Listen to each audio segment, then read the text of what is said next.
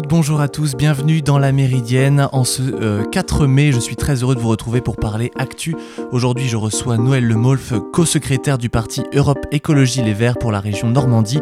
On terminera bien entendu cette émission avec une revue de web comme tous les mercredis, mais avant toute chose, faisons le tour de l'actualité.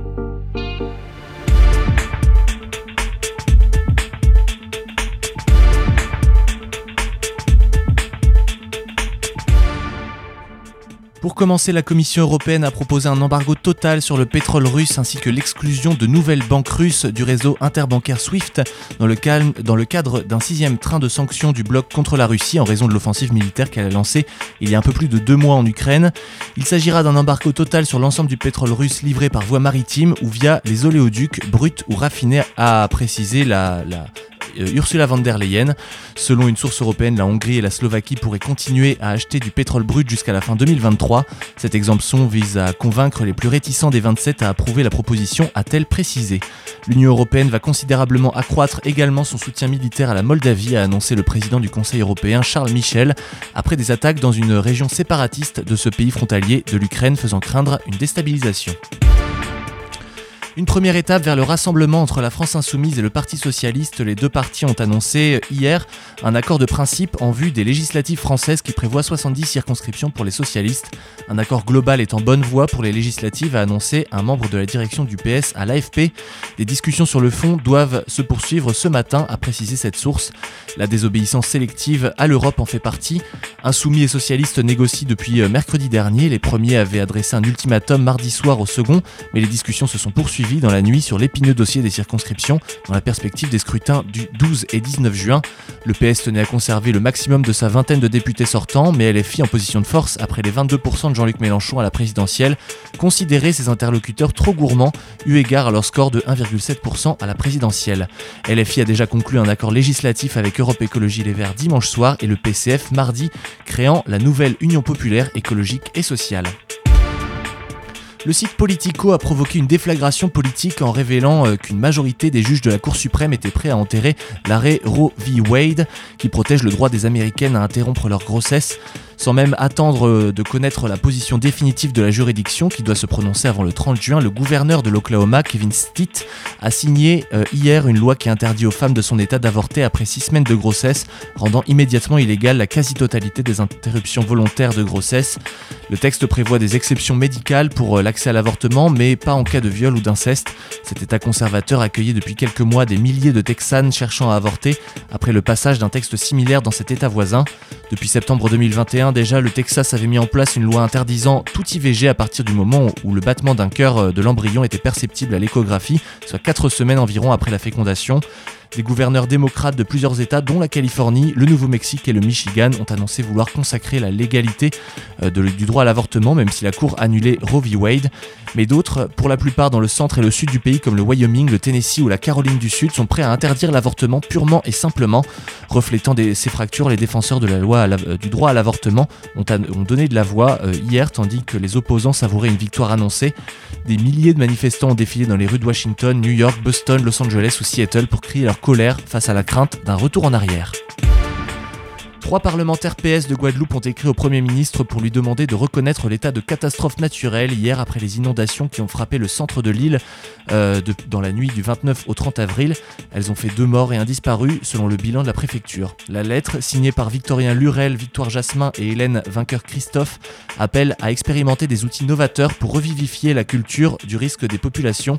Avant eux, le député Olivier Servat et le président du département Guy Losbar avaient déjà formulé une demande similaire. La lettre réclame également le déploiement opérationnel des programmes d'action et de prévention des inondations, à la manière de ce qui avait été fait en 2011 et 2012 lors de précédentes inondations pour permettre l'écoulement des eaux pluviales. Le sixième rapport du GIEC publié en février rappelait que les petites îles pourraient connaître des risques de submersion inondation de plus en plus importants. Des Shebabs lourdement armés ont attaqué hier avant l'aube une base militaire de la force de maintien de la paix de l'Union africaine en Somalie, euh, rapportant un commandement militaire local et plusieurs témoins.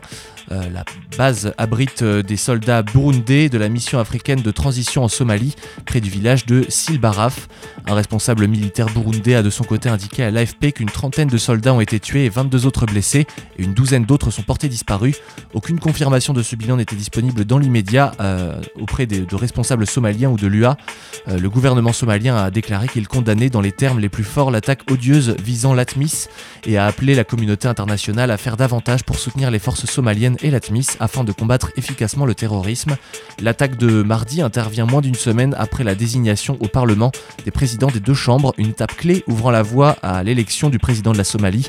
Les partenaires internationaux ont fait part de leurs inquiétudes au sujet des délais dans le processus électoral qui, selon eux, distrait le gouvernement du combat contre les shebabs ou encore des risques de la famine dans le pays. Vous écoutez La Méridienne sur Radio Phoenix. Je l'évoquais dans les informations de la matinée, les accords de la gauche se précisent à l'échelle nationale, en tout cas entre les partis politiques. Ça a commencé doucement pour euh, la France Insoumise avec euh, le parti Génération, puis euh, assez fortement avec Europe Écologie Les Verts. Et hier, avec le Parti communiste français, et un accord de principe donc a été annoncé aujourd'hui avec l'EPS. Le vrai tournant de ces négociations pour la France insoumise, ça a été indéniablement celui passé avec euh, Julien Bayou pour un accord jamais vu auparavant, entre les insoumis et les écologistes. Et pour en parler et voir à l'échelle locale ce que donnent ces accords, j'ai avec moi en studio euh, Noël Lemolf. Bonjour. Bonjour. Alors vous êtes co-secrétaire de Europe Écologie Les Verts, plus particulièrement euh, en Normandie et plus particulièrement du Calvados. Et votre témoignage est très intéressant à ce titre, au titre local. Ma première question, elle est très simple. Est-ce que vous vous réjouissez de l'accord qui a été passé il y a quelques jours avec la France Insoumise? Alors, et bien sûr, euh, et même tous les militants et même les candidats euh, se réjouissent de cet accord avec donc la France Insoumise ou tout au moins avec le nouveau on se réjouit de cet accord, mais bien sûr, euh, nous avons suivi en direct hein, euh, ces négociations au niveau national, d'autant plus que je suis co-secrétaire régional. Euh, après, bien sûr, nous avons eu des difficultés en Normandie, puisque aucune des grandes villes de Normandie n'a pu valider une circonscription sur ces grandes villes. Donc, d'où une lettre ouverte que nous avons fait aujourd'hui, en espérant pouvoir peser un peu malgré tout au niveau national. Maintenant, un accord avec l'EPS, avec le PCF, euh, avec euh, donc la France insoumise et nous, euh, évidemment, ça ne facilite pas. Alors Génération S a fait une déclaration à un moment donné, mais il est dans la négociation avec nous et c'est bien le pôle écologiste qui a validé donc aussi cet accord et dernièrement Génération Écologie a aussi voté cet accord. Donc voilà, donc ça reste une démarche collective, euh, et ça je tiens à le souligner parce qu'on souhaite rester soudés, euh, et cette lettre ouverte, on l'a aussi signée avec euh, Génération S. Donc on avait mis des priorités. Moi, localement, on avait, je veux dire, rencontré tous les partis dans le Calvados, par exemple, que ce soit le PS, le PCF, euh, la France insoumise, on connaissait les demandes. Euh, bon, il pouvait y avoir un accord de principe sur la 1401, puisqu'on pouvait laisser la 1402 pour, en effet, le Parti socialiste. Bon, après, euh, voilà, ça n'a pas été possible. On pensait que, si vous voulez, électoralement, une des, une des grandes villes avec euh, un chef de file écologiste aurait pu être intéressant simplement pour gagner euh, cette élection euh, de député.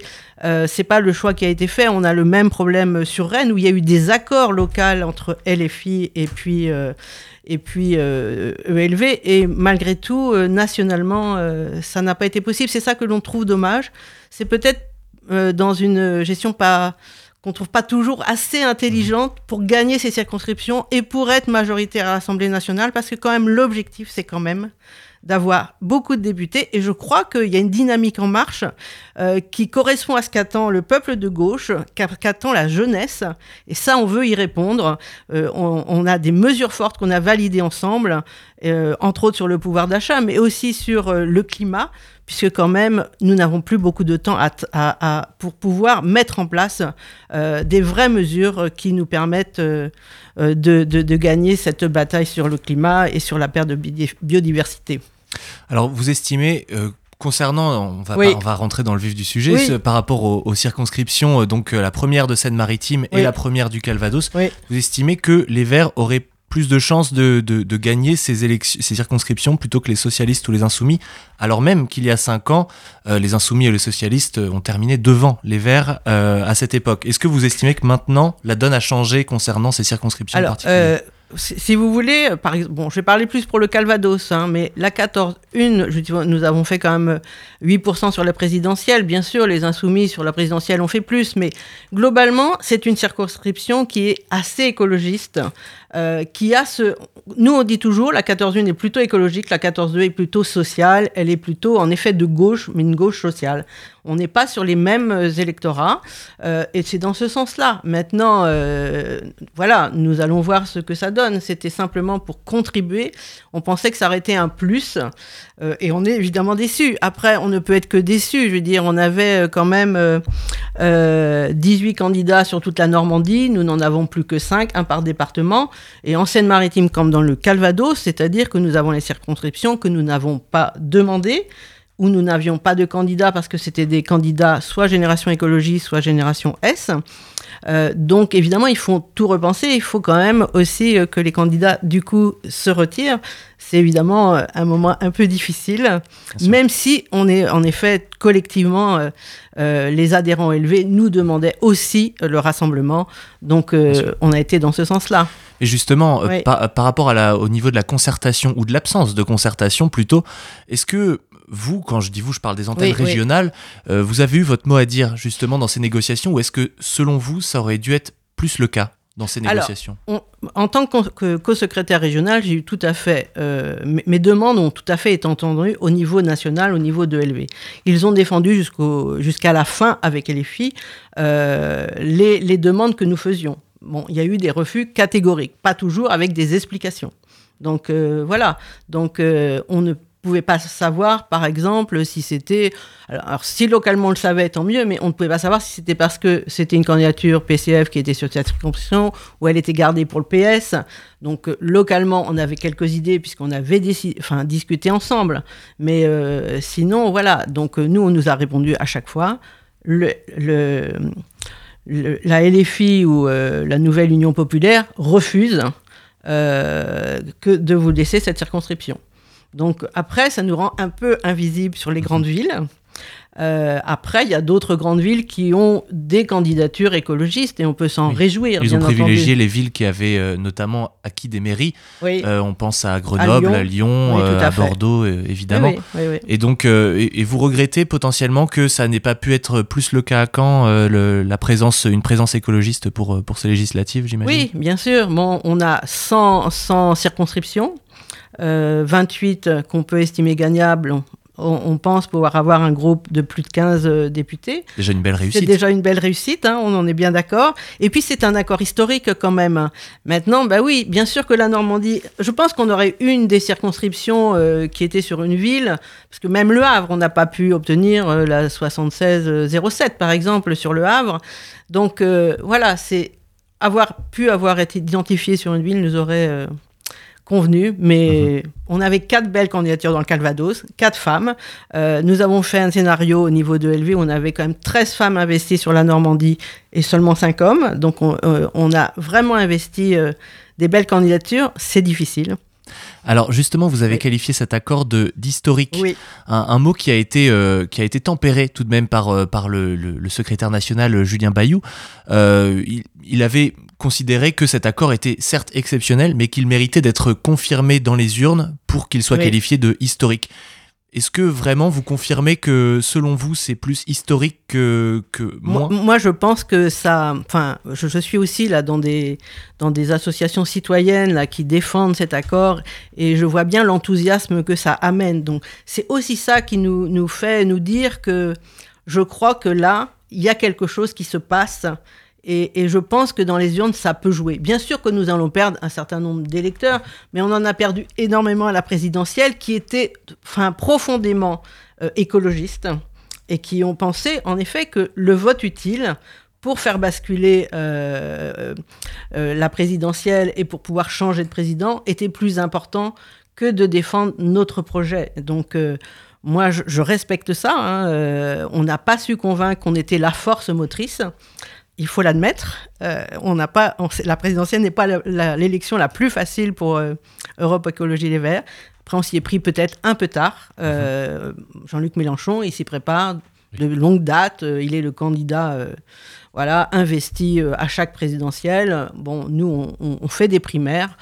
euh, et on l'a fait tardivement, cette primaire écologiste, on l'a fait en septembre. C'est peut-être un peu tard Oui. pour pouvoir lancer un candidat et qu'il puisse s'imposer. Eh ben, je vous propose qu'on revienne justement sur cette primaire écologiste juste après, euh, juste après le. Du coup, on va faire une petite pause dans cette émission et on va écouter Monica Ripma avec Let Love Flow. On se retrouve juste après sur Radio Phoenix avec Noël Le Molf.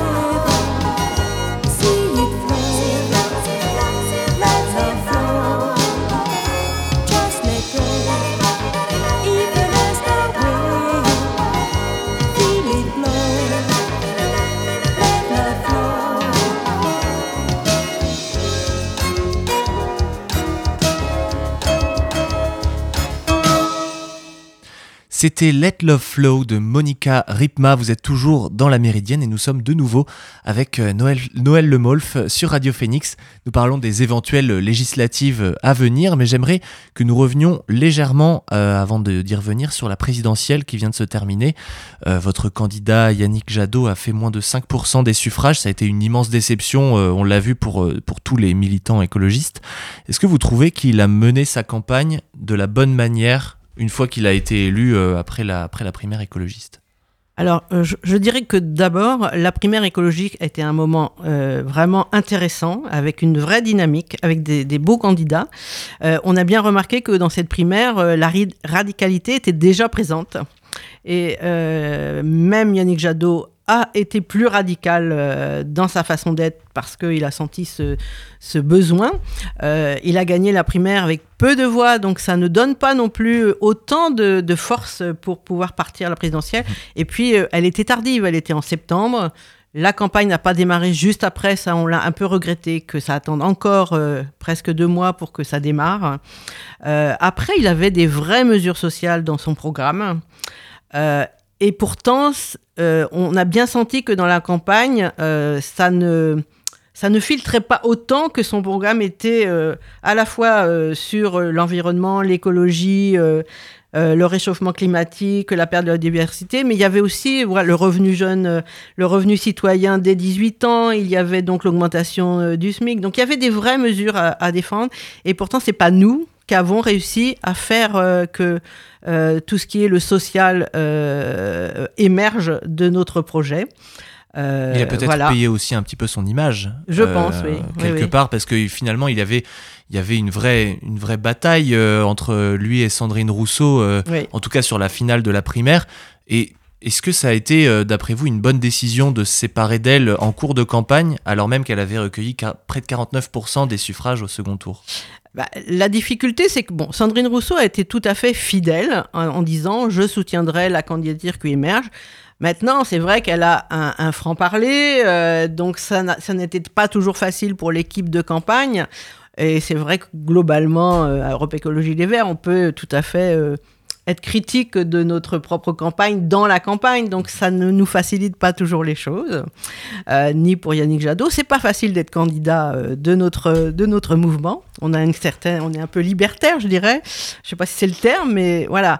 Après, euh, euh, on a perdu la jeunesse sur ce, enfin toute la génération climat est partie sur, enfin sur Jean-Luc Mélenchon. Après, c'est un tribun, je veux dire. On a une élection, c'est sur un homme ou une femme qui, voilà, on est dans des, quelque chose d'un peu médiatiquement où il faut sortir du lot. voilà, on n'a pas su faire ça malgré que les militants étaient derrière pour cette campagne. Donc on a encore quelque chose à travailler sur notre image et l'image du candidat et oui, euh, écologiste. Et, même en termes programmatiques finalement, parce qu'on a vraiment eu deux franges de la, de la filière écologiste qui, qui s'affrontaient. Là, il y avait une, écologie modérée, politique, et une écologie beaucoup plus radicale. Quelle, quelle frange sera adoptée euh, à, l'avenir, en sachant que euh, bah, même pour les législatives, il y a aussi des débats autour de la candidature de Sandrine Rousseau aussi à Paris.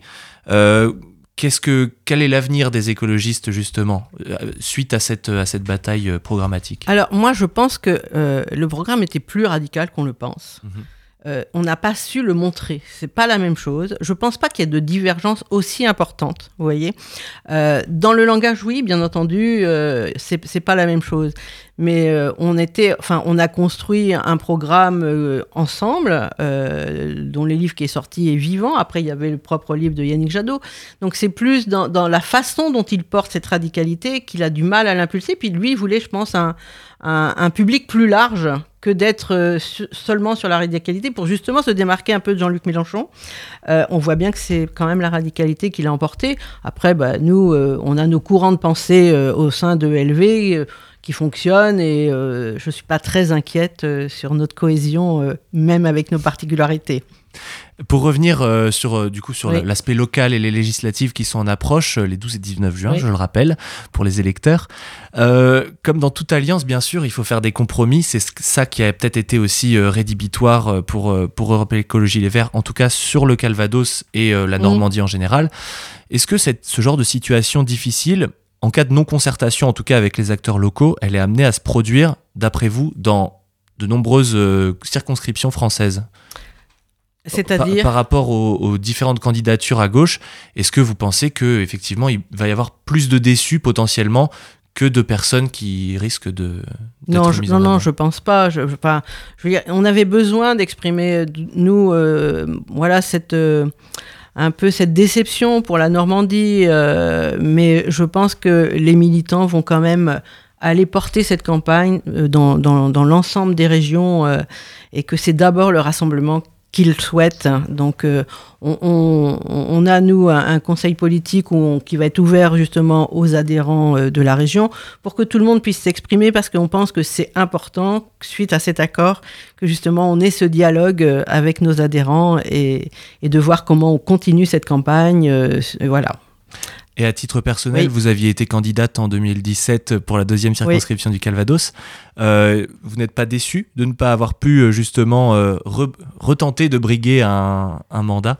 Alors non, euh, moi je souhaitais passer euh, justement le relais euh, à des, femmes en politique plus jeunes ou à des hommes en politique plus jeunes. Et donc le relais était trouvé. Donc il y avait on avait une belle candidature avec une conseillère municipale d'opposition Aurélie Traoré. Donc maintenant en effet je veux dire on, s'était un peu dit que si jamais Laurence Dumont sur la 1402 repartait moi je m'étais imposé pour être au premier tour. Là on était plutôt dans un accord où on, on pouvait, enfin, on voulait une candidature unique à gauche.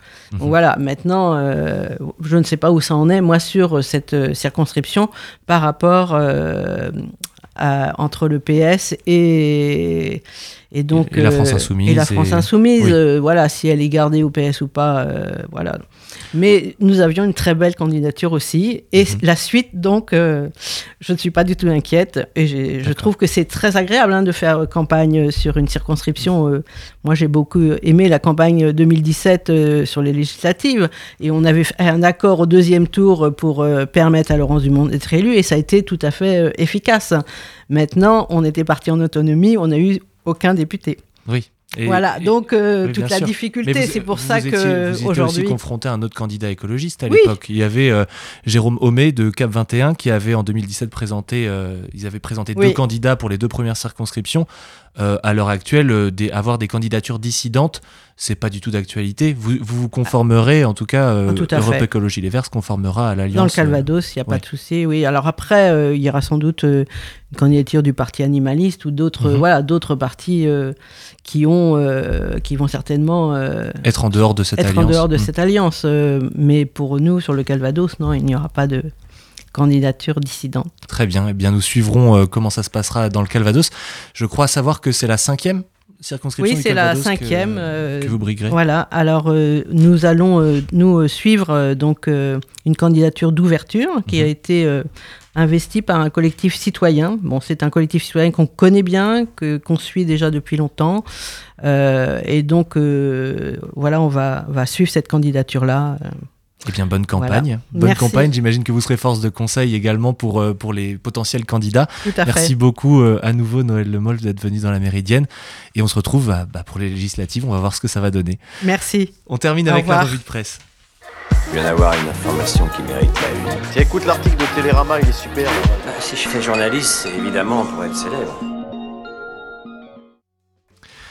Alors que, on l'a annoncé dans, le flash, le droit à l'avortement est menacé aux États-Unis, le sujet est également bien présent en Pologne, pays très euh, anti-IVG malheureusement, où de nombreuses femmes ukrainiennes victimes de trafic, de violences et de viols sont réfugiées depuis le début de la guerre avec la Russie. On a un article du Huffington Post qui nous apprend que des ONG et activistes comme Women on Web tentent de leur venir en aide.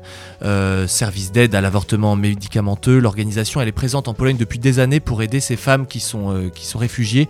Depuis 2005, cette association elle fournit des kits de pilules abortives aux femmes dont la grossesse date de moins de 12 semaines, euh, et donc qui font face en Pologne à tous les jours à de dures lois polonaises anti-IVG. L'avortement n'y est bien sûr pas permis, sauf dans trois cas de figure, le viol, l'inceste ou si la grossesse met en danger la vie de la femme. Mais vous verrez dans cet article qu'il y a énormément de complications judiciaires à ce niveau-là.